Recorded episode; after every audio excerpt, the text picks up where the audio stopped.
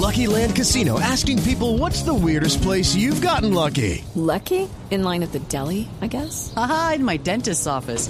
More than once, actually. Do I have to say? Yes, you do. In the car before my kids' PTA meeting. Really? Yes. Excuse me, what's the weirdest place you've gotten lucky? I never win and tell. Well, there you have it. You can get lucky anywhere playing at LuckyLandSlots.com. Play for free right now. Are you feeling lucky? No purchase necessary. Void where prohibited by law. 18 plus. Terms and conditions apply. See website for details.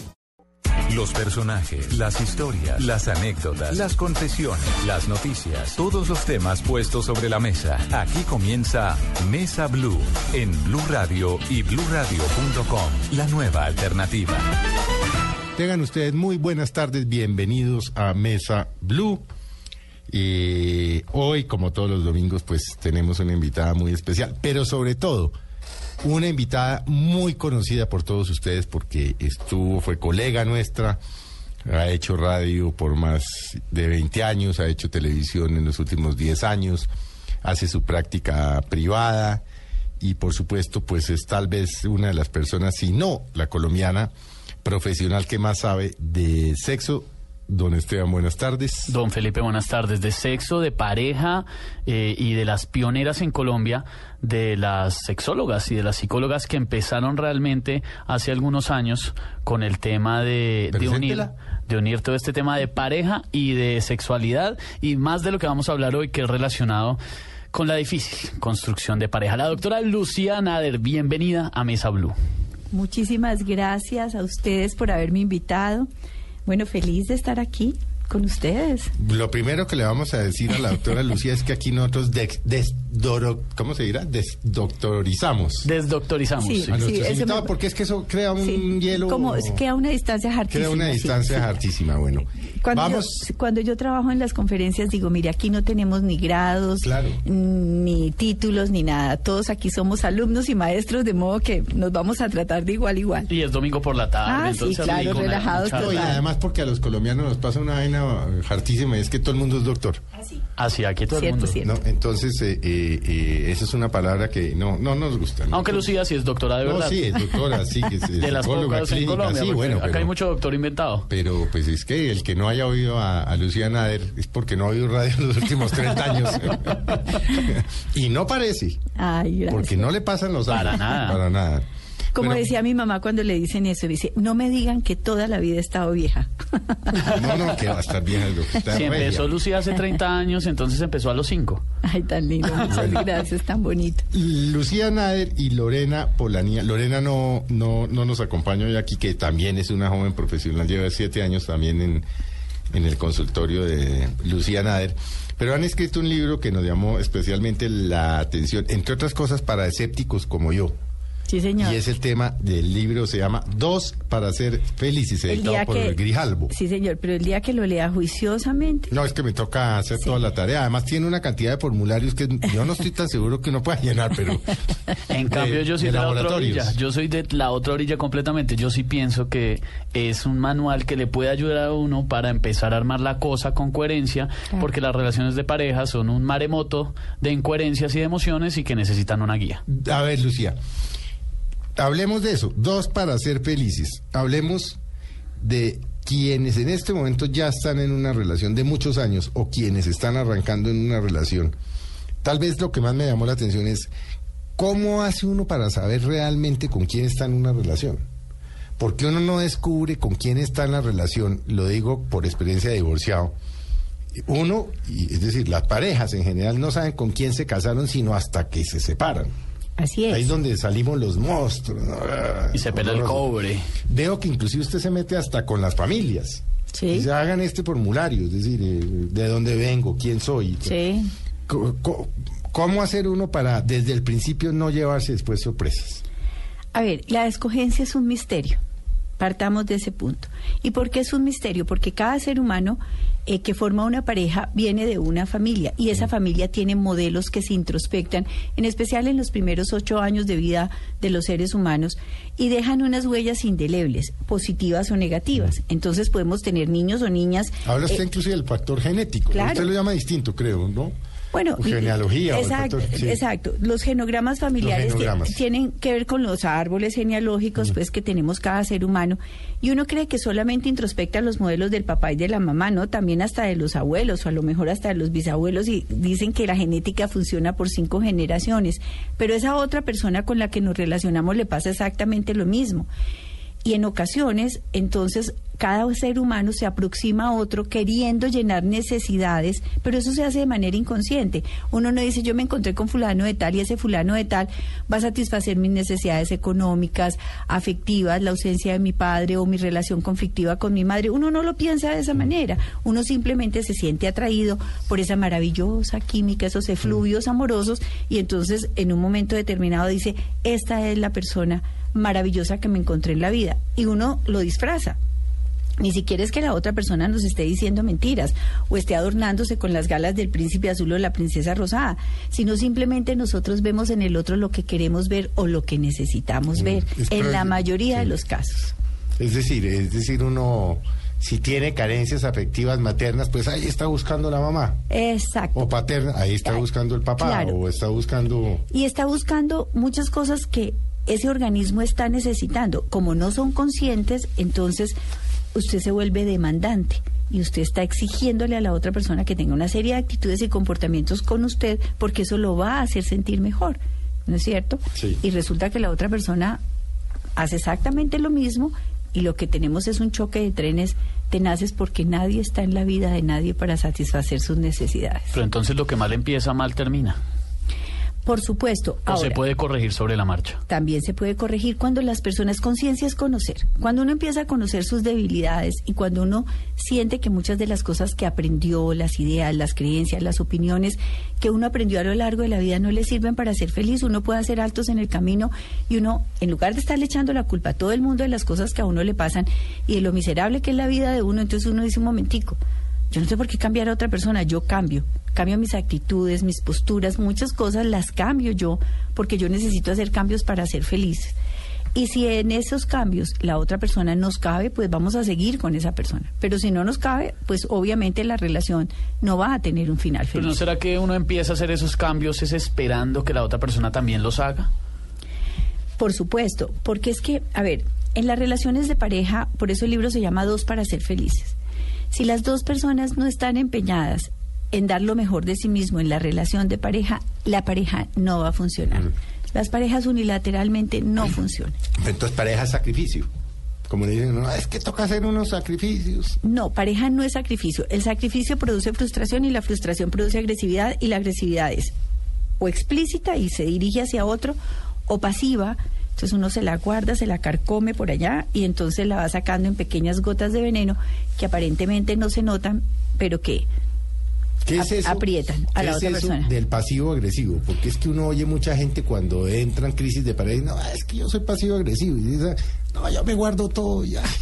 Entonces, mire, O sea, Estallan, sí. estallan. Exacto. La- hay dos tipos de, de, de- de expresiones. Por ejemplo, la frustración que produce agresividad, eh, digamos, activa. Entonces usted grita, pelea, hace miles de cosas, se dirige al otro. Y hay otro tipo de agresión que usted no le expresa. Entonces usted se calla, por ejemplo, y le deja de hablar a la otra persona o le contesta con monosílabos. O simplemente hace cosas que le molestan a la otra persona.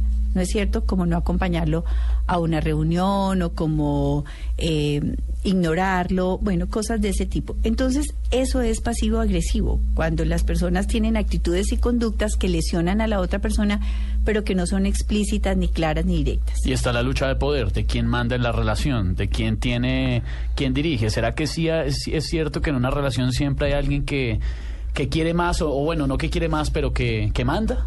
Claro, en uno de los conflictos, digamos, más preponderantes en las relaciones de pareja son las luchas por el poder. Y las luchas por el poder tienen que ver con que uno de los dos se siente más poderoso. Entonces se siente en la obligación de reeducar al otro.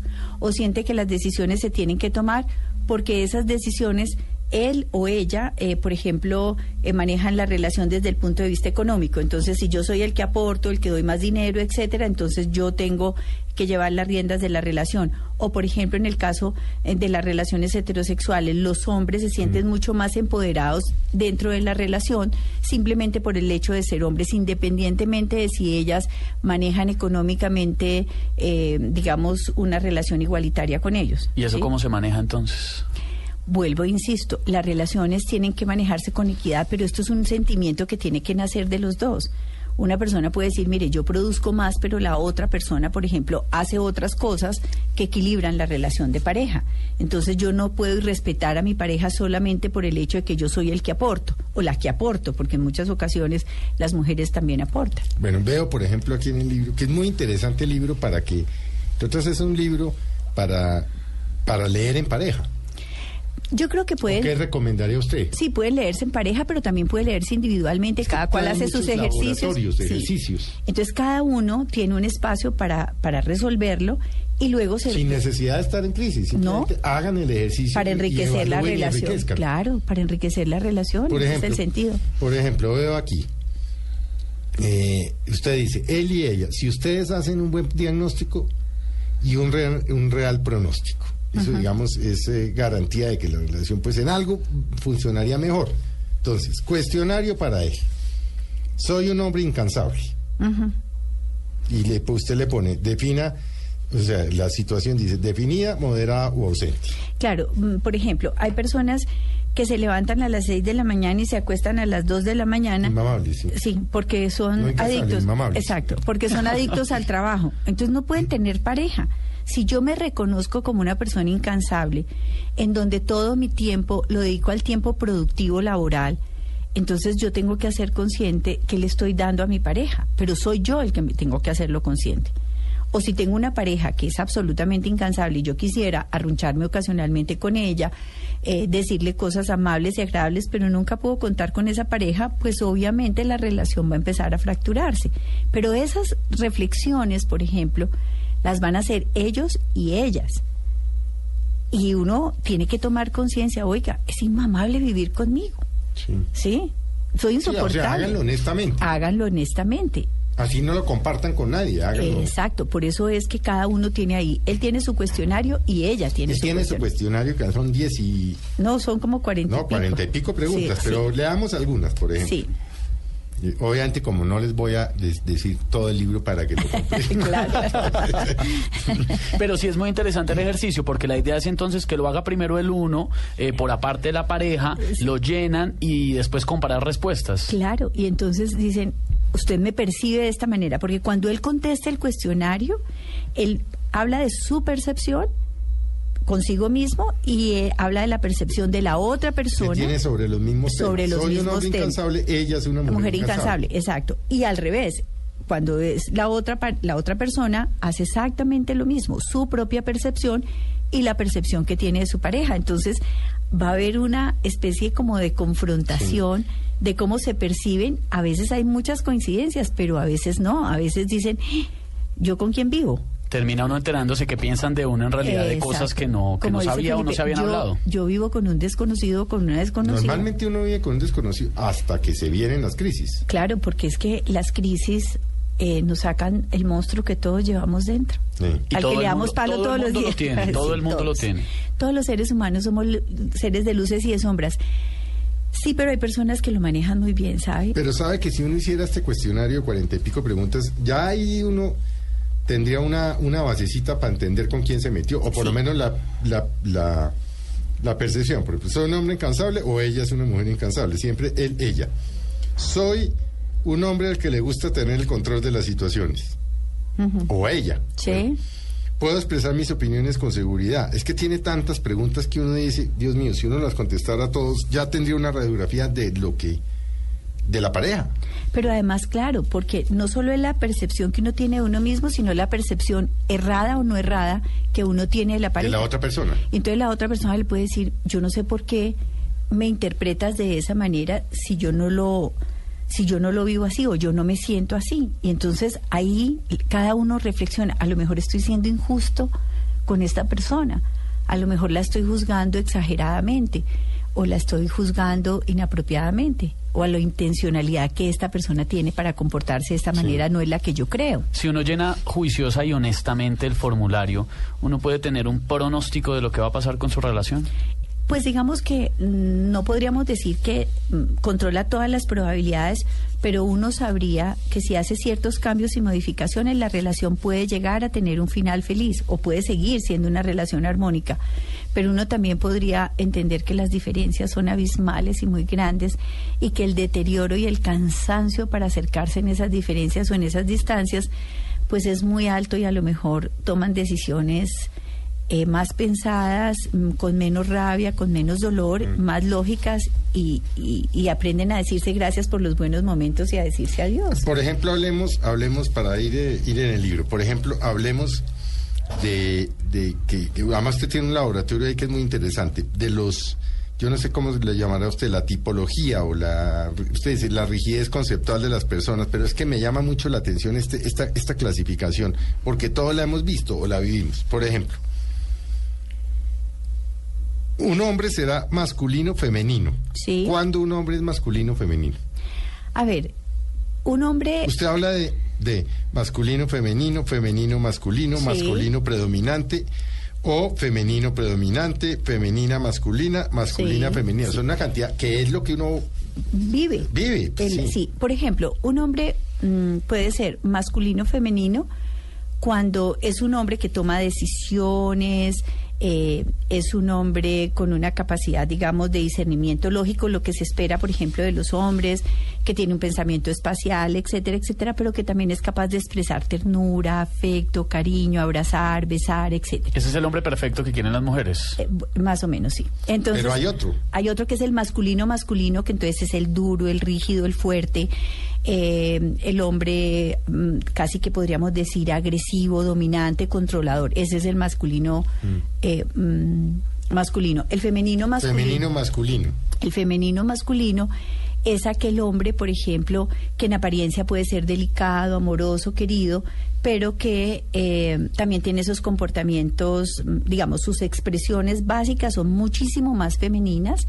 Y entonces es una persona, por ejemplo, que se puede preocupar más por el mundo que antes se consideraba a las mujeres, le puede encantar lo doméstico, además de ser tierno, amoroso pero que también tiene comportamientos, por ejemplo, de rabia o de violencia o, o en un momento determinado, pues sale todo ese macho bravío que hay ahí, ¿no? Pero digamos que lo que predomina es su apariencia femenina. Veo aquí uno que no sé por qué tengo la impresión que tiene que ver bastante con el machismo de los colombianos, el masculino predominante. El masculino predominante es el hombre que mm, cree que debe llevar las riendas de la familia, el hombre que es controlador, el hombre que toma la última, eh, dice la última palabra, que toma todas las decisiones, ese es el En esta masculino. casa mando yo. yo. Porque es. yo soy el pater familia. Sí, yo soy el ese que es el proveo, mascu- yo soy el exacto. pater familia, aquí se Exacto. hace lo que a mí- lo Ese que es- yo digo. Ese es el masculino predominante. ¿Y el femenino predominante entonces cómo va? El femenino predominante es el, digamos, un poco el que se somete a la voluntad de ella.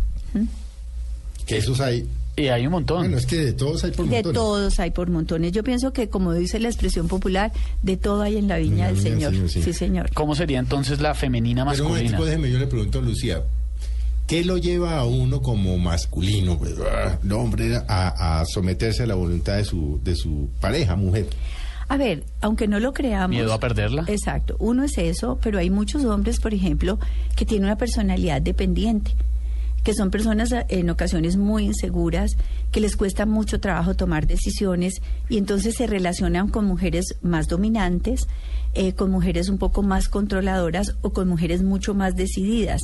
Y en este tipo, digamos, de características de personalidad que también están en el libro, esas diadas de pareja, lo que hace es que el que es más dependiente se somete al que es más dominante. Bueno, la masculina femenina entonces, la femenina masculina. La perdón. femenina masculina son las mujeres que en apariencia son muy femeninas, son muy lindas fieras. y por dentro son muy ejecutivas, toman decisiones, son Fieras. muy inteligentes, no no necesariamente. Sí, lo que pasa es que hay mujeres, por ejemplo, masculinas, masculinas, entonces en su apariencia son Es muy fuertes. eso es lo que llama uno popular, las machorras. Las- sí, como las mariposas machos, digamos, sí, exacto, no, como no sé qué, eso. era lo que Pero que no necesariamente está conectado con la orientación sexual. No, es- No, no, no, no, es una- esto, esto no tiene nada que ver con la orientación sexual. Eh, Se da tanto en heterosexuales como en homosexuales.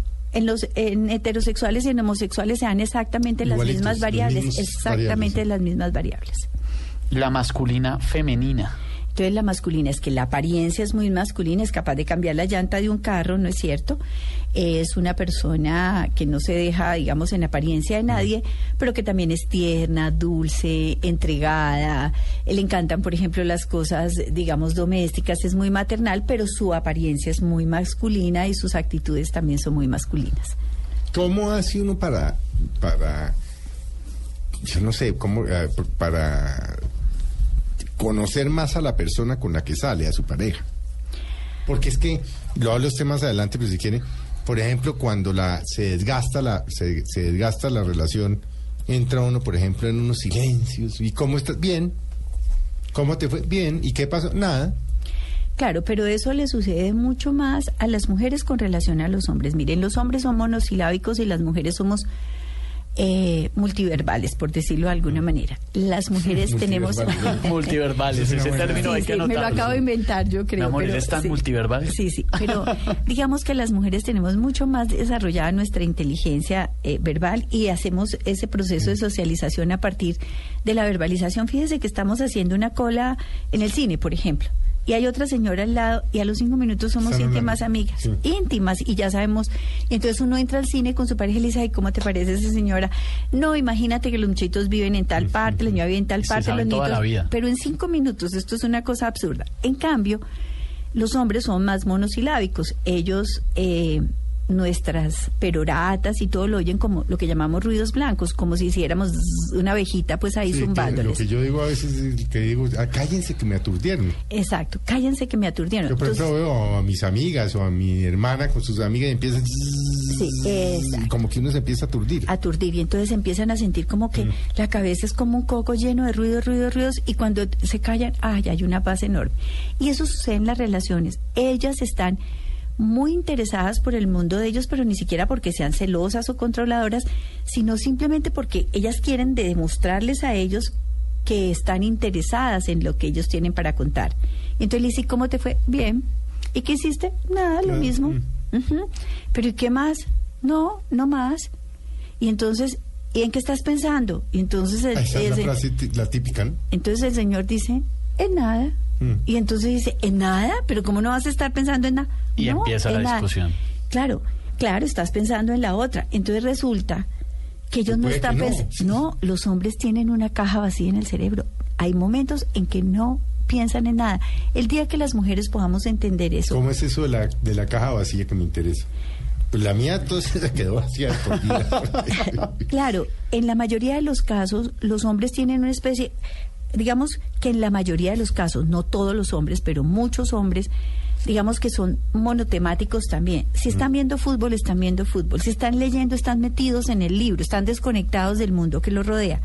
Pero hay momentos en que no tienen nada en la cabeza, de verdad nada, no están pensando en nada, ni en el sobregiro, ni en las cuentas por pagar, ni en el fútbol, ni en, En el amor, en nada. Están en blanco. Eso es una cualidad, diría yo, que tienen los hombres. Tienen una capacidad de desconectarse impresionante. En cambio, las mujeres tenemos la cabeza llena de temas y todos los temas están conectados con las emociones y nos cuesta mucho trabajo entender que alguien pueda tener la cabeza vacía. Y el día que una mujer ya no hable, ahí sí preocúpese. Sí, porque Cuando la mujer esté en silencio, preocúpese. Claro, porque es que realmente nuestro enojo, la- Pero el- todas son, no, pero sí todas son así habladoras. no, no, no todas, por eso digo, es- las, las generalizaciones son Por peligrosísimas. ejemplo, una femenina masculina, por ejemplo. o- Pues no. Puede una no hablar, o sea, yo bien, no, no. Bien, bien. Y entonces ellos también se extrañan de que me tocó pues la más muda de todas, ¿sí? Y hay algunas que dicen, no es que yo no quiera hablar, es que no sé cómo expresarme. Hay personas que esa habilidad verbal no la desarrollaron. Y entonces sus hechos y sus actitudes, sus actos o sus conductas son, digamos, más representativas que su expresión verbal, que es una cosa también característica de muchos hombres. Los hombres actúan, no nos dicen que nos quieren, pero actúan, nos demuestran que nos quieren. Llevan la rosa o los, los que actúan. No, o no solamente eso, sino que a veces dice, mire, ¿sabe qué? Vámonos este fin de semana para tal parte. O se preocupan, mire, eh, veo que está como enferma o como que está, camine, vaya al médico o quiere que le prepare algo, la veo decaída o acuéstese, descanse, yo le... Sí. Sí, esas es como otras formas de mostrarle a alguien que lo Esas quiere. son las rosas de una relación ya madura. Sí, señor. Vamos a hacer un, un breve corte. eh, vamos a seguir con Lucía Nader. Pero vaya, vaya pensando ahora en los comerciales, Lucía, en un tema y es ¿cuáles son los tips para saber que la pareja entró en crisis? Ya regresamos con Lucía Nader en Mesa Blue.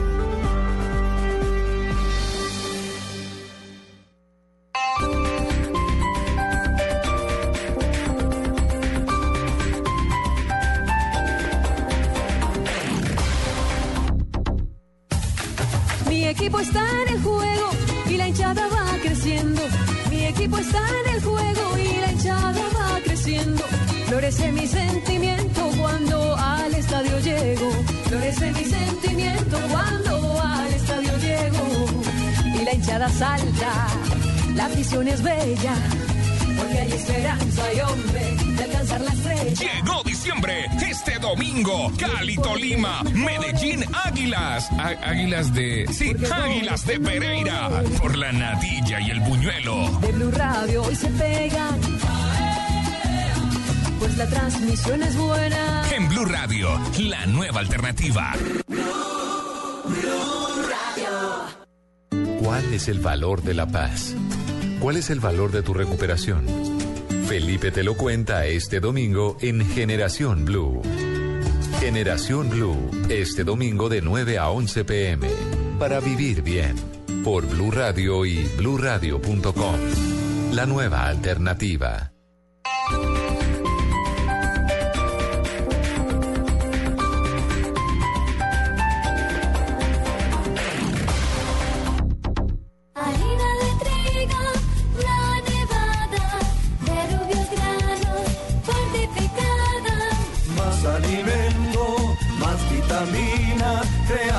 Creada con trigo, de alta proteína. Alimento fortificado con vitaminas B1, B2, hierro, niacina y ácido fólico. Desde hace 40 años entregamos para Colombia la harina con los mejores estándares de calidad y rendimiento inigualables. Harina de trigo, la nevada. Continuamos con Lucía Nader en Mesa Blue. Continuamos en esta conversación de domingo con Lucía Nader. Ya habíamos dicho que por hoy doctora no, porque hoy... eh, Por hoy y por siempre. por hoy, por siempre. Por hoy es pero- una amiga más. Por hoy es una amiga más, pero definitivamente sí es de las mujeres que sabe y conoce en Colombia de estos temas de la psicología, sexología y relaciones de pareja. Yo creo que puede ser la decana de las relaciones de pareja de Colombia. Y hablábamos hace un momento sobre el tema de las distancias íntimas. Cuando llega un momento en las parejas, y no tiene que ser que necesariamente lleven años o décadas de casados o de pareja, pueden llevar poco, pero empiezan a distanciarse en la intimidad Crisis. crisis, Crisis y- de pareja. Y por ahí empiezan los ¿Cómo se- problemas graves. Claro, distancias, y cómo se manifiestan y cuál, digamos, cuáles son los los parámetros de conducta en el que uno dice, "Mm, aquí ya hay un tema y cuando la consultan a usted le no, es que esto no sé qué usted dice, aquí ya hay un distanciamiento, una distancia, distancias íntimas. ¿Cómo, cómo es eso? Sí, mm, las crisis de parejas tienen diferentes manifestaciones, ¿no es cierto? Eh, pero no necesariamente, por ejemplo, la mayoría de las personas eh, creen que cuando las parejas llevan mucho tiempo, entonces las parejas se dejan de gustar y eso no es cierto. Hay parejas que pueden llevar 20, 30, 35 años juntos, 50 años y se siguen mirando con cara de apetito, se siguen mirando con cara de almuerzo, ¿no es cierto? Se gustan, Se se, gustan, se desean, atraen, se- sí. se atraen. Pero digamos que hay ciertas manifestaciones eh, que son asomos de crisis. Una es cuando las parejas empiezan a romper, digamos, esa cotidianidad erótica, es decir, ya no se miran con agrado, se vuelven como un par de hermanitos de la caridad, muy, muy, muy amigos, digamos, ¿no? Mm. Y entonces eh, ya no se sonríen, ya no se miran a los ojos, ya no se dan piquitos profundos, sino que se saludan con un beso insulso eh, cuando se encuentran al final del día. Hola, mi amor. Eh, Sí, ya, Ya. eso, como se les vuelve, entonces llaman por teléfono Y entonces se despiden y dicen, te amo, pero es un te amo como sin contenido. Mm. No es un te amo de verdad, Es con ganas. Exacto, se vuelven una cantidad de expresiones mecánicas. Otro son los distanciamientos en la intimidad. Eso, ¿qué, es- qué son Entonces, las distancias íntimas? Exacto. ¿Cómo La- operan? por ejemplo, en el caso de las mujeres empieza a haber una evasión, por ejemplo, de lo íntimo, entonces empiezan a aparecer los dolores, famosos dolores de cabeza, o estoy cansada, eh, o mañana mejor, o el fin de semana, y empiezan a ponerle demasiados requisitos a las relaciones íntimas. Pero a los señores hoy en día les está pasando lo mismo. Antes, por ejemplo, en la consulta veíamos muy pocos señores, casi ninguno con un bajo deseo sexual, un bajo apetito Los sexual. ¿no? Sí, Mm. pero hoy Es que usted bien hablada, yo sí soy un gamín. no, no, está bien. Y hoy en día los vemos mm, apáticos completamente y uno empieza a explorar. Algunos sí tienen, digamos, eh, deseos por otras mujeres, pero muchos ni siquiera por otras mujeres. O sea, simplemente me mamé esta Sí, exacto. Entonces ay, empiezan a volver apáticos y se empiezan a volver aburridos y ya se pueden poner lo más sexys o lo más atractivas y lo más deseables, pero ellos no quieren tener, digamos, ese tipo de proximidades. Eso significa que la relación se ha deserotizado y recordemos que lo que define una relación entre un hombre y una mujer ese es el amor erótico. Si no hay amor erótico, hay un par de socios, Sí, un par de amigos, un par de amigos, hermanos, un par de compañeros. buenos papás criando unos hijos, pero ese espacio del erotismo, del gusto del uno por el otro, que es lo que define hoy en día las relaciones de la pareja actual, porque antes las parejas también eh, se relacionaban desde la obligatoriedad y para generar familia y tener hijos, etcétera, etcétera, pero Mm. la dinámica de pareja hoy en día es totalmente distinta. La gente se relaciona porque se gusta, porque se atrae, porque se O desea. sea, cuando uno en su relación de pareja y la está oyendo a usted porque está almorzando, porque va en el carro, porque está en la casa cocinando, lo que sea, y está oyendo dice, "Mm, aquí tengo un lío. Ahí tengo un lío. Cuando los silencios, por ejemplo, son prolongados. Esa cuando es otra de las manifestaciones, de la manifestaciones, crisis, sí. silencios prolongados. Claro, cuando las personas sienten que ya no tienen nada de qué hablar. Entonces, Ay, pero es que eso le pasa a uno rápido. ¿o no, pero no, debería. Pero ¿Qué se pasa. hace? ¿Qué se hace, Lucía? ¿Qué hacemos entonces para solucionar, por ejemplo, ese tema de las distancias íntimas, esos silencios tan incómodos? Claro, lo primero que las parejas tienen que hacer es definir qué relación tienen, si están felices en la relación que tienen y qué relación desean. Y si quieren una relación con una dinámica diferente, pues uno tiene que empezar a trabajar. También es válido. También es Es decir, válido. pasemos de ser esa pareja erótica y de relaciones sexuales a ser buenos amigos. A ser buenos amigos. Los Entonces, para hay- que nos acompañemos en la vejez y no sé qué. Entonces, en ese momento- Pero, pero entonces establezcamos las reglas del juego. Exacto, entonces no espere nada de mí, yo no espero nada de usted. Y lo que esperamos A es A, B, C, D. Ya no somos pareja, somos un par de buenos amigos que vivimos bajo el mismo techo, que, con- eh, eh, que conservamos ciertas ro- reglas de respeto, digamos, de consideración hacia nosotros Sí, mismos, claro, por ejemplo, no claro. imponer terceros o cosas así. Mm. Hay parejas que lo hacen, pero por fuera cada cual hace su vida, como le parece, ¿sí? Porque usted no le puede imponer su la clave está en hablar. Hablar. Pero es que uno no habla. Yo creo que uno dice, uno no habla porque nos cuesta mucho trabajo y porque nos da miedo enfrentar situaciones, pero una de las cosas cuando en el capítulo... Veo que aquí hay un formulario. Y hay un capítulo de comunicación. capítulo de sobre comunicación. Sí. Pero es exacto, uno tiene que aprender a expresar todos sus sentimientos, a expresar lo que piensa, a expresar lo que quiere, porque hay parejas definitivamente que no quieren romper la relación de convivencia, pero saben que el amor se les acabó y entonces quieren tener una convivencia amigable, tú en tu cuarto, yo en mi cuarto, eh, ante todo el mundo somos una pareja, pero definitivamente entre nosotros no hay una corriente erótica. Y- La pereza crónica, cuando le agarran pereza a todo, A ya no todo. quieren hacer planes juntos, ya no quieren ni siquiera salir a almorzar, de que de pronto Sí, le, puede estar, le puede estar pasando a mucha gente en este momento, es domingo en la tarde y de pronto la esposa propuso, vamos eh, a tal restaurante y él, y él dice, no, no, qué Aquí no me pereza". sacan ni multado, por ejemplo. Exacto. Hay personas eh, que todo lo que sea pareja y familia les produce una pereza infinita. Y entonces uno ve que esa motivación que necesitamos para mover la relación ya no existe. Muchas personas, por ejemplo, eh, ni siquiera es que no quieran seguir en la relación de pareja, sino es que perdieron la motivación para hacer cosas por la relación, por sí mismo y por el otro. Entonces, eh, cuando entran en la crisis y la otra persona se cansa y dice, bueno, esta relación se acabó y se terminó, entonces la otra persona entra en pánico y dice, no, si es que yo te adoro, te venero, te prometo, yo voy a cambiar.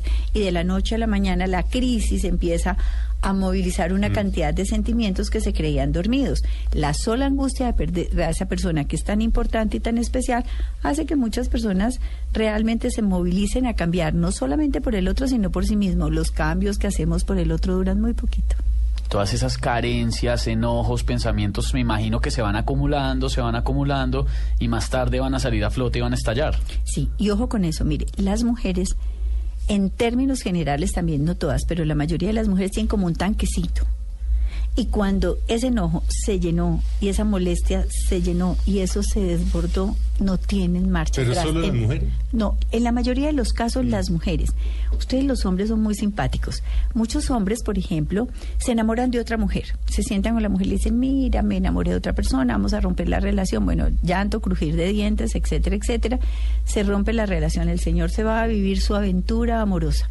De pronto esa aventura amorosa, porque ya no te quiero, yo no te quiero engañar, o yo sé. Ya no siento lo Nada, mismo. lo mismo, etcétera. Y entonces se acaba esa aventura amorosa. Son tan descarados Que vuelven. que vuelven Mm. Enamoradísimos. Sí. Es que me di cuenta que tú eras la mujer. Sí, sí, eso pasa, pero uy. Pero eso no le pasa tanto a las mujeres como a los hombres. Eso le pasa mucho más a los hombres que a las mujeres. Pero lo peor no es eso. Lo peor es que hay unas tan conchudas que lo reciben. No, no, la, una No, la mayoría. reciben. Sí, pero la reciben. Y yo digo, pero bueno, Y ahí que debería ser una mujer. no recibirlos. En Chao. primer- chao.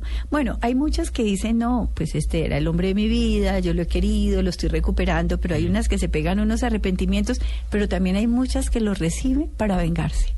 Entonces, cuando el tipo está viejo, eh, digamos, un poco de... tec- no, lo No, le maltratan. hacen la vida Ah, lo. Lo maltratan. Mm. Eso lo vemos mucho en parejas mayores, que ya este viejo maltratador, este hombre maltratador a lo largo de muchos años, termina en, su, en sus últimos años siendo muy maltratado. ah, ¿No será que ese tema de la convivencia y de las parejas tradicionales, lo que llaman la familia nuclear, el papá, la mamá, los hijos, no, está- ¿no será que eso está un poco en crisis, entre otras cosas? Porque es que no es lo mismo que hace 300 años. Es que hoy te- tenemos muchas maneras de distraernos o de, de- o de, de- no sé, Los solos cambios de roles de las últimas épocas, eh, el ingreso de las mujeres, digamos, a la vida laboral. laboral e intelectual, eh, pues obviamente cambió la dinámica de pareja. Totalmente. Total- y la tal vez tecnología. todo. Y tal vez es la principal causa de conflictos en el interior de las relaciones de pareja. Y no, por- no era porque fueran las parejas de antes más felices. Eran absolutamente desgraciadas, pero tenían una misión y simplemente la cumplían y la llevaban hasta su final. Pero eh, lo que Felipe dice es muy cierto. La mayoría de las parejas necesitan unas formas diferentes de vivir. Nosotros ya no podemos hablar de sometidos y de verdugos o sometedores. No, tenemos que hablar de unas diadas mucho más equitativas, no perfectamente equitativas, que es imposible, pero unas diadas más equitativas. Punto número uno. Punto número dos, tenemos que hablar de una aceptación incondicional del uno por el otro. Antes muchas mujeres que creían que ellas reeducaban a sus maridos. Eso no es cierto. Que le Eso- pueden quitar los defectos, que pueden eh, volverlos no, a hacer. No Y cambia mucho. ¿no? Y operan Y de- viceversa. claro, y operan de mamá, o ellos también. Antes un hombre le decía a una mujer, y todavía vemos en algunas regiones de nuestro país, sobre todo en provincias muy machistas, que le dice cómo se tiene que vestir, si le gusta el pelo corto, si le gusta el pelo largo, cuándo puede viajar o cuándo no puede viajar, todo. Mejor dicho, les determinan las conductas de sus mujeres. Y uno dice, Dios mío, estamos en el siglo XXI, estamos en el 2014 y eso sigue operando en algunas parejas no muy mayores, quiero contarles. Eh, muchas personas definen, por ejemplo, eh, si las personas pueden trabajar o no pueden trabajar. ¿Para qué vas a trabajar si yo puedo mantener solo la casa? Es que el problema del trabajo en la mujer no es un problema solamente de mantenimiento. La lucha de poder entonces se disparó realmente con ese cambio de roles. Sí. Y esa lucha de poder precisamente, si no se maneja bien desde el inicio, es la que va a determinar todas estas dificultades en el camino. Claro, por supuesto. La equidad es la que nos va a permitir vivir en, ar- en armonía en pareja. Pero, pero lo que dice Felipe, la familia necesita una dinámica, la pareja necesita una dinámica diferente. No nos podemos seguir concibiendo como las familias tradicionales. Hoy en día hay muchos, muchos cambios eh, y los hombres y las mujeres tienen que adaptarse a esos cambios. Pero es que además uno lo ve, inclusive lo ve con las parejas modernas. Bueno, yo no sé antes, pero lo ve uno y es que, ay, el amor de mi vida, y eso va a ser una fiesta las berracas, y se casan y vamos a tener hijos tienen uno, tienen dos hijos y ahí dejan a la señora horrorosa, gordísima, toteada y reventada criando los hijos. Y ellos se ponen regios. Sí, señor. Salen a las nueve a la oficina regios, almuerzan con unas ejecutivas del banco, llegan a las nueve de la noche, apenas miran los mocosos y llegan mamados. Sí, deserotizan el espacio doméstico y erotizan el espacio de la calle, el espacio público, Mm. que es un poco los problemas que estamos Y eso viendo hoy llaman en día. dizque la familia nuclear. Y yo, ah, mía. Ah, sí, de- de- definitivamente. pues yo no soy psicólogo, es por No. lo que veo, pues que le pasa a, Claro, a pero- allegados míos, pues. Sí, pero también veo que hay muchas parejas que son claras Mm. hoy en día. Muchos jóvenes eh, que tienen como, como claridad de qué es lo que quieren vivir y lo trabajan y concilian y negocian y no ceden, Una digamos, claridad en el lenguaje. en el lenguaje. Pero no todo hay que Pero ¿por contarlo. qué? A ver, pero ahí hay un fenómeno que yo no, pues obviamente no sé si usted, lo- pero ya lo debe haber vivido en su terapia y en su cosa, y es que las parejas, muchas, tienen la manera de decirse unas cantidad de cosas en el WhatsApp Sí. y en el BlackBerry Messenger y no sé qué, pero cuando están cara a cara no son capaces no de son decir capaces de decirse. Y se mandan unas, unas pastorales Sí. impresionantes y Y cuando... se sientan y no son capaces. Y cuando uno de los dos dice, bueno, hablemos de esto que me escribiste. ya te lo dije. No, ya te lo dije. Exacto. ¿Por Esa es la qué ese expresión. fenómeno? ¿Cuál es el temor a hablar? ¿Por A no tener lenguaje claro. Porque las personas temen enfrentar las consecuencias. Pero, Y la consecuencia puede pero ser que ¿qué la- diferencia hace entre decirle uno a la pareja, me mamé, no sé qué, si sé cuánto pichurria, no sé qué, lo que usted quiera? Sí, pero y cuando... después ya tenerse lo que verbalizar. Porque uno escribe, digamos, desde lo emocional, ¿no es cierto? Y escribe desde lo inconsciente, pero entonces después viene el control consciente que dice, uy, ¿Pa' qué como que exageró, ¿para qué Mm. dije esto? Y entonces cuando es en el cara a cara y en la confrontación, la otra persona le saca el cuerpo, no es capaz de enfrentar la situación y decir, mire, eso que yo le escribí es lo que estoy sintiendo, ¿verdad? No, es que estaba acalorada, estaba en un momento mm, de rabia y por eso lo dije, pero bla, bla, bla. Después de que disparó Des- 10.000 palabras Exacto. agresivas, Exacto. groseras, con las que lastimó, porque aparte cuando uno ha convivido en pareja, ya la pareja sabe qué es lo que le duele a uno y uno sabe qué es lo que le duele a la pareja y por dónde darle. Claro, pero es lo mismo que nos pasa cuando cogemos y vamos en el carro y alguien nos cierra y no sé qué nos y le decimos hasta no sé qué sé y qué. el otro llega y nos hue- para, nos hace parar el carro y se baja y nos morimos del susto. Entonces, no, bueno, señor, váyase tranquilo, no pasa nada, ¿no? Eso eso podría ser más o menos igual. En el momento de efervescencia y calor podemos decir muchas cosas, pero cuando ya tenemos que asumir la consecuencia de lo que dijimos, nos Pero- aculillamos como Pero se dice. por ejemplo, en esa ausencia de comunicación que usted le dedica varias páginas del libro y a los laboratorios sobre comunicación, ¿cómo, cómo romper ese hielo? Porque es que eh, hay momentos en la relación, y se lo digo por experiencia propia, en que, ¿y qué te pasa? No, nada. Nada. Y con ¿Pero una cara de palo ¿Pero que le llega a la No, cintura. cara de mierda. Sí. ¿Pero qué? ¿Quieres hablar? No, ¿de qué? Eh, pero mira, es que no, no sé, o sea, ¿cómo romper eso? O ahí ya, mejor dicho, uy, O ahí fue que ya se rompió. o ahí compre el libro y siéntense a hacer Sí, el laboratorio. no, una de las cosas importantes. o vayan a su consultorio. Una de las cosas importantes no es pedirle a la otra persona que hable, es exigirle que lo escuche a uno y hablar uno desde el yo. Ah, ese es un buen consejo. No, no, no, no hable, pero lo voy a decir lo que estoy pensando. Exacto. Mire, no hable si no me quiere decir qué le está pasando. Yo quiero decirle a usted lo que yo estoy Estoy- sintiendo, lo que yo siento, lo que yo pienso, lo que yo creo, lo que a mí me parece, lo que yo estoy viviendo en esta relación. Y ahí es donde le dicen a uno que uno es un egoísta por hablar solo de yo. No, pero entonces si El uno, yo si uno yo. le dice es que tú eres un egoísta, en ese mismo momento rompemos la comunicación, porque toda comunicación que juzga se vuelve una comunicación absolutamente defensiva. Yo creo que usted cada vez que se dirige a mí, por ejemplo, eh, construye una historia mm, fantástica e increíble que no es lo que está sucediendo, por ejemplo, en la realidad. Y se lo demuestro de esta y de esta, de esta manera. Yo lo siento así. Esas formas de hablar, hablar desde el yo y no desde el tú, el tú es muy juzgador, hace que la otra persona empiece por lo menos allá. A ver, en a ver, su para- yo, inconsciente. espérame, espérame. El yo es lo que yo estoy sintiendo. Sintiendo, sintiendo, Y creyendo, estoy pensando. pensando, es que tú no sé No. qué, no sé qué, y es que tú Sin no, no, no, no. criticar, solo Yo sin juzgar y sin criticar, ¿verdad? creo esta vaina y me hincha las pelotas esto y me- usted no, usted- ahí ya se metió uno en el tú, ¿no? ¿eh? Sí, mire, O, es que es como- es que es dificilísimo. no, pero mire, una de las cosas es, yo siento que tú me agredes, yo lo siento, puede que la otra persona, es lo que yo siento, yo siento que tú que me tú no me- agredes, pero pues yo lo puede que siento. eso es lo que yo estoy sintiendo. Cuando tú me dices es que eh, no sirves para nada o no has hecho las cosas que te comprometiste a hacer, yo puedo sentirme absolutamente descalificada, que todo lo que hago lo hago mal hecho. Y eso me genera angustias, inseguridades y reacciono de tal o cual manera. La otra persona ya inconscientemente empieza a tener una codificación cognitiva diferente y podría empezar a pensar qué parte de razón tiene mi cónyuge en lo que me está diciendo. Pero en esos momentos de verbalización hay que tener cuidado, me imagino, Lucía, porque uno puede pecar por exceso y De decir verdad, cosas que necesariamente no hay que contar. Porque tengo entendido que no todo hay que contarlo. No todo, ojo con eso. Miren, estas personas que tienen esos raptos de honestidad burguesa, Eso puede salir pésimo. Uy. Eso sale terrible. Pero hable, hable de eso que me parece chévere.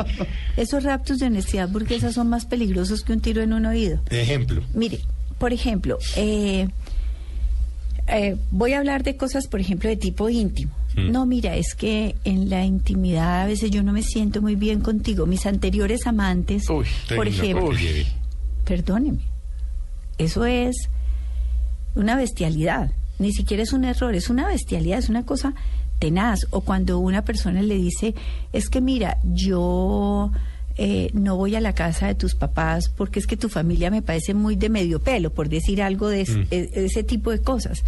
O me parece que son ordinarios o, o vulgares o cosas así.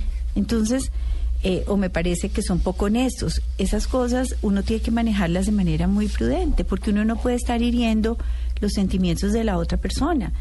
Hay huellas mm, o hay heridas que dejan huellas indelebles y uno no tiene por qué estar diciéndole al- o sacándole, por ejemplo, en cara eh, a las exparejas, ¿no? O me llamó, no me llamó, o me comunico, o a veces la añoro, o lo añoro. No, por Dios, eso cómaselo usted solito. O Entonces, solita. hablar de la ex o del ex es No, pecado mortal. Pero pecado mortal Eso total, eso porque sí, eso sí, inmediatamente... y para contarme encontré Nada. a mi ex en la calle. No, No, nada, nada. eso es impronunciable, ¿no? Impronunciable, porque es claro, impronunciable. impronunciable, De hecho, porque- uno arrancó, en cualquier arrancó de cero, y su pasado no, hermano, yo no quiero Pero hablar Lo lo que ideal pasó no ya sería pasó. tener una pareja a la que uno le pueda contar No, todo. porque ahí es lo que llama Lucía, ¿qué? Actos de honestidad, Honestidad burguesa. Claro, claro, porque mire... No, sí, yo tuve una pareja, punto, ya. Ya. ¿Y qué? No, pues no, ahí. no voy a hablar más del tema, no, qué ya, mamera. eso ya pasó, ya no existe en mi vida, la saqué de mi conciencia. Pero si digo, ¿cómo te parece que me encontré con esta persona y entonces... Qué mamera no, pues, que me no, llama este tipo no, y no sé qué, y que no sé cuántas, y entonces, ¿y tú qué le Eso contestaste? es, eso es echarle mucho barro a la relación. ¿no? Claro, porque empieza a meter a la otra persona en una competencia afectiva Sí, le innecesaria. daña la mente a la otra Y una cosa son las cosas como uno quisiera que fueran Y otras cosas como son. Entonces uno quisiera que la pareja de uno fuera la más fresca, pero vivimos en un mundo que no es así. Y ahí se complica mucho porque entonces, claro, esos episodios de sinceridad terminan mal. Puede que la otra persona le cuente, no, me encontré a mi ex, y la otra persona no diga nada porque dice, ah, claro, quiero enterarme. Como me cuenta esas cosas, no le voy a decir nada, no le voy a reclamar porque me quiero seguir enterando de eso. Claro. Y entonces empieza esa curiosidad morbosa, entonces ya empieza a buscar la manera de entrar a su computador Redes o a sociales. las redes sociales o a su celular para saber si eso fue más allá. Peor error todavía. Algo que pasa hoy en día y que es tremendamente enfermizo es el tema de revisarle el teléfono. Claro, pero si usted vive permanentemente generándole inseguridades a la otra persona, se despierta en cada ser humano eso que se llama la curiosidad morbosa. Mm. Y fíjese, por ejemplo, que eh, las personas tienden a saber qué es lo que pasa en la vida íntima de la otra persona porque consideran que esa persona les pertenece y les pertenece su tiempo, Es que sus es el sentido pensamientos. de propiedad que se desarrolla con la relación, que es, malísimo. Malísimo, insano totalmente. Y son los errores primarios, creo yo, que se cometen al inicio de una relación y que pasan la factura después. Porque uno tiene que ma- manejar un concepto. Si alguien está con uno, es porque quiere estar con uno. No porque tiene que no estar porque con uno. tiene que estar con uno. Mire, voy a ponerle un ejemplo. Usted está en una relación con una pareja y, y esa pareja tiene una rela- había tenido una relación previa y no se había divorciado. y usted está en una relación con esa pareja y esa pareja un día se divorcia y entonces queda libre. Lo que espera la otra pareja es que la pareja quiera formalizar la relación con él o con ella. Y si la otra persona tiene una expresión como, ahora sí me puedo casar con quien a mí me da la gana, favor. por favor, eso es como, mejor dicho, una herida en la yugular. Mm. Y entonces en la yugular del amor, en la yugular del respeto, en la yugular de la consideración. Entonces, no hay nada que hacer. Lucía, no, eh, nos quedan un par de minutos. ¿Cómo volver cuando ya, mejor dicho, eso ya se, se armó la triple? na, na, na, na? No, ¿Cómo volver uno, por ejemplo, a erotizar la relación? Eso es posible. Porque es que, es que lo veo aquí. No, eso se puede. Sí, Lo se veo puede. aquí, pero mire, hay una mire la contracarátula de este libro, mire la contracarátula, no, perdón, por dentro, por dentro, en el otro hay un jueguito. Ábrala. Ah, mira, yo hay no un jueguito, sí, hay un jueguito muy lindo Sí. que se llaman juegos amorosos. Son momentos y espacios románticos y eróticos para las parejas. Las parejas que quieran seguir Es viviendo una, juntos. una carta grande, mire. Esto se juega como con un dado. Un dadito, sí, con un dado. Ah, vea, Y tiene juego. Tiene juegos, Yo sí, vea que no le incluido. había visto el juego. Y entonces, Por ejemplo, ¿qué dice uno de los... Juegos que- amorosos, una que- experiencia Sí, romántica pero, y por ejemplo, erótica. lee, aquí cayó mi fichita, ¿qué dice? Cayó en exprésele a su pareja cómo desearla, cómo desearía pasar una noche perfecta juntos. Entonces si uno empieza, fíjese que va de y menor esto le a mayor. uno para volver a Claro, un juego. Claro, porque usted entonces utiliza un objeto Y intermediario, esto que es el un par juego. de fichitas y un dado. Y- Sí, si quiere las fichitas y si no el dedo le sirve fichitas, pero el dado sí es importante. Sí. O bueno, el que no Un, tenga dos, dado tres, dice cuatro, dígame cinco". un número. Pero mire este, desnude a su pareja de la cintura para arriba y con la punta de la lengua recorra toda su columna vertebral. Por ejemplo. Ay, no sigan, uy, qué horror. Pero fíjese que son objetos Ah, este intermediarios. juego, claro. Son objetos intermediarios que podemos utilizar que nos ayudan a romper el hielo. Venga, jugamos esta vaina. Esta sí, camine y juguemos Venga, entonces. con un vino, lo que un sea. coctelito, unos quesitos, unos pasaboquitas ricos. Y entonces el culpable es el juego. El que lo está haciendo es el juego No uno. y no uno. Claro. Y entonces uno poco a poco se va involucrando emocionalmente ahí con su pareja y eróticamente. Y, y créanme que de resulta. erotizar la relación. Uy, claro, miren, las llamadas, por ejemplo, decirle, ¿sabe qué? Eh, me estoy acordando la primera vez que lo vi o la primera vez que la vi. Eso es volver a erotizar la relación. Me estoy acordando de la vez que nos pegamos esa voladita deliciosa y que le dijimos tantas mentiras a sus papás para podernos volar. Y deja picada a la otra persona y no le dice más. Exacto. Y la imaginación empieza a volar. Empieza a volar. Bueno, les quiero contar, les quiero contar. Me llevo este oyentes. Ese libro es mío. Eh, eh, que se nos, Lucía, muchas gracias. Ay, bueno, cómprenlo, dos para ser felices. Háganla. Ahí están los laboratorios, están las respuestas a los laboratorios, está el juego. Obviamente, pues es eh, guía práctica para vivir en armonía con su pareja. Y está buenísimo para todas las edades, Claro, literal. para- no, no, y si van a empezar una relación, mejor, Mejor consulten. Mucho el libro antes. Si ya la tienen de 10 años, consúltenlo. Si creen que se acabó, consúltenlo. Sí, creo que es, creo que ha sido un esfuerzo, un trabajo mm, arduo, pero que nos tiene muy satisfechas tanto a Lorena Polanía como a mí, porque creemos que estamos respondiendo a las necesidades de muchas, muchas parejas. A ustedes dos mil gracias. No, Sí, Lucía, delicioso la pasamos además. Yo creo que quedan muchas preguntas, Felipe, Lucía, eh, por resolver, pero sí es una guía buenísima para que uno no cometa los errores básicos y más comunes a la hora de arrancar una relación, pero también si usted ya lleva un buen tiempito, se va a dar cuenta y se va a sentir identificado con que los comete y acá está la guía para que no la embarre tanto, para que lo solucione. Para ser felices. Bueno, a todos los oyentes de Mesa Blue, muchas gracias. Lucía, nuevamente, muchas gracias. Esteban, gracias. Los esperamos dentro de ocho días. Esperamos que pasen una tarde de domingo en unión con sus seres queridos.